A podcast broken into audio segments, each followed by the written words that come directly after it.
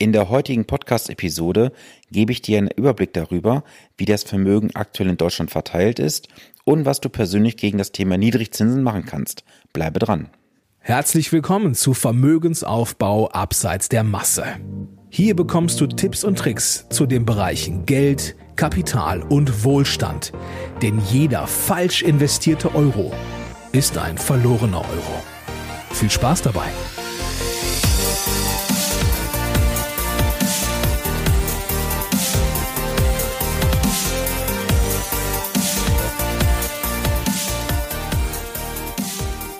Schön, dass du zur heutigen Podcast-Episode wieder eingeschaltet hast. In der heutigen Episode gebe ich dir einen Überblick darüber, wie das Vermögen aktuell in Deutschland verteilt ist und anhand eines Praxisfalls zeige ich dir, wie du von Banken auf die falsche Bank geleitet wirst. Das Vermögen aktuell in Deutschland ist sehr ungleich verteilt. Wenn man sich mal die Statistik anschaut, besitzen 10% der vermögendsten Haushalte 55% des Gesamtvermögens. 50 Prozent der unteren Hälfte der Haushalte besitzen insgesamt nur drei Prozent des Gesamtvermögens aller Haushalte. 70.800 Euro beträgt das Nettovermögen im Median, also Mittelwert. Ab 555.400 Euro Nettovermögen gehört man bereits zu den 10 Prozent der vermögendsten Haushalte. Und auch mal für dich zur Information. Ab einem zu versteuerndem Einkommen von 55.961 Euro brutto zahlst du bereits 42 Prozent Steuern auf jeden Euro, den du jetzt verdienst. Du siehst, man muss in Deutschland gar nicht so viel verdienen, um in den Spitzensteuersatzbereich reinzukommen. Wie du merkst, ist das Vermögen sehr ungleich verteilt in Deutschland. Das hängt auch damit zusammen, weil wir in Deutschland nicht investieren, sondern sparen. Wir sparen in Produkten, die uns in der heutigen Zeit keinen Ertrag mehr abwerfen und wir werden von Jahr zu Jahr immer unvermögender wenn du Vermögen aufbauen möchtest, dann musst du bereit sein, auch heute in den Aktienmarkt zu investieren. In der Hoffnung, dass du dein Geld irgendwo parkst für einen niedrigen Zins und wartest, bis die Zinsen steigen, davon ist noch niemand reich geworden. Du musst bereit sein zu investieren, nur dann hast du auch die Möglichkeit, Vermögen aufzubauen. Ich hatte ja bereits angesprochen, dass ich dir einen Fall aus der Praxis geben möchte. Ich hatte vor kurzem eine Mandantin zum Gespräch im Büro, die ist Mitte 20 Jahre alt gewesen, besitzt ein Vermögen von rund 40.000 Euro, was sie bisher angespart hatte. Investiert hat sie bisher in Bausparverträgen, aktiv gemanagten Fonds und Bankprodukten.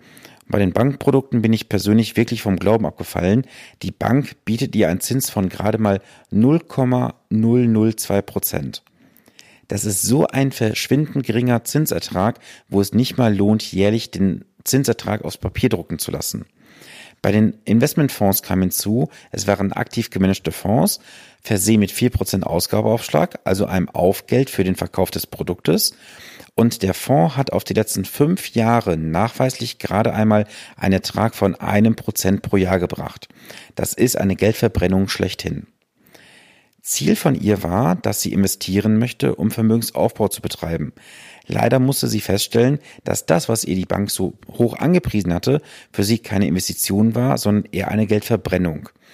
Denn sie hat mit allen Investitionen, die sie bisher getätigt hat, nicht einmal die 2% Inflationsrate ausgeglichen.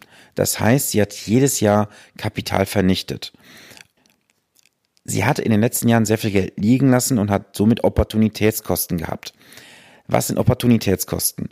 Opportunitätskosten oder auch Verzichtskosten genannt sind entgangene Erlöse, allgemein auch ein entgangener Nutzen, die dadurch entstehen, dass vorhandene Möglichkeiten, Opportunitäten nicht wahrgenommen werden. Das heißt, wenn wir mal schauen, seit dem Jahre 2008 hast du sehr viele positive Aktienjahre gehabt, bist du nicht im Aktienmarkt investiert gewesen, hast nicht die 20 Prozent teilweise mitgenommen pro Jahr, hast dein Geld lieber auf ein Tagesgeld für 0,3 Prozent gepackt, dann hast du faktisch dazwischen eine Opportunität. Eine Opportunität ist relativ einfach erklärt. Wenn du beispielsweise auf dem Tagesgeld 0,3 Prozent Verzinsung bekommst, der Aktienmarkt macht 8% Rendite pro Jahr, dann hast du eine Opportunität von 7,7%. Und diese Opportunität musst du die nächsten Jahre dann mit dem Zinseszinseffekt natürlich auch noch hochrechnen. Was kannst du aktuell gegen Niedrigzinsen tun? Mach dir einfach mal eine Übersicht über all deine Konten und all deine Vermögenswerte.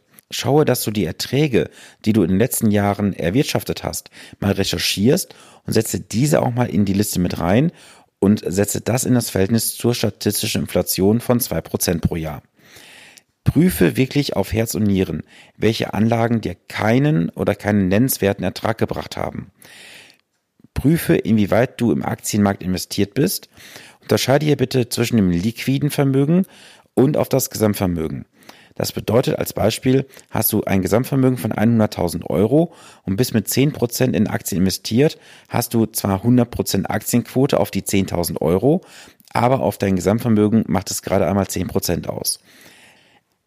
Es gibt keine allgemeingültige Formel, wo man sagt, die und die Quote ist richtig für jemanden. Es kommt immer auf die persönliche Risikobereitschaft an, auf die persönlichen Pläne für die nächsten Jahre, wie hoch die Aktienquote sein sollte. Stell dir die Frage, wo ist dein finanzielles Ziel? Und finanzielles Ziel bedeutet nicht, dass du jetzt rechnest für die nächsten 35, 40 Jahre in Bezug auf deine Rentenphase. Setze die Etappenziele. Setze dir ein Ziel für in fünf oder zehn Jahren und schaue, dass du dieses Ziel auch wirklich realistisch erreichst. Wenn du das Ziel erreichst, investierst du später mit einer viel größeren Freude weiter, weil du weißt, es funktioniert tatsächlich. Wie machst du jetzt eine solche Übersicht? Relativ einfach. Mache dir eine Excel-Tabelle, schreibe rein, was ist es für eine Anlage, bei welchem Unternehmen, schreib dir die Vertragsnummer rein, wann hat das Ganze begonnen, welchen Zinsertrag bekommst du, was hast du für eine regelmäßige Einzahlung unter Umständen, was hast du einmalig eingezahlt, setze das mal in Summe zum Stichtag und setze dann das Vertragsguthaben oder den Kontostand dort gegenüber. Wenn du jetzt sagst, das ist relativ aufwendig für dich, habe ich ein Angebot für dich. Als Hörer vom Podcast bekommst du von mir jetzt ein ganz, ganz besonderes Angebot. Ich möchte dir 14 Tage mein Tool kostenfrei an die Hand geben. Dieses Tool nutze ich ab einem gewissen Anlagevermögen mit meinen Mandanten, um dort eine Vermögensplanung zu betreiben. In diesem Tool kannst du jegliche Vermögenswerte hinzufügen, du kannst Bankkonten hinterlegen und alles ist tagesaktuell für dich hinterlegt.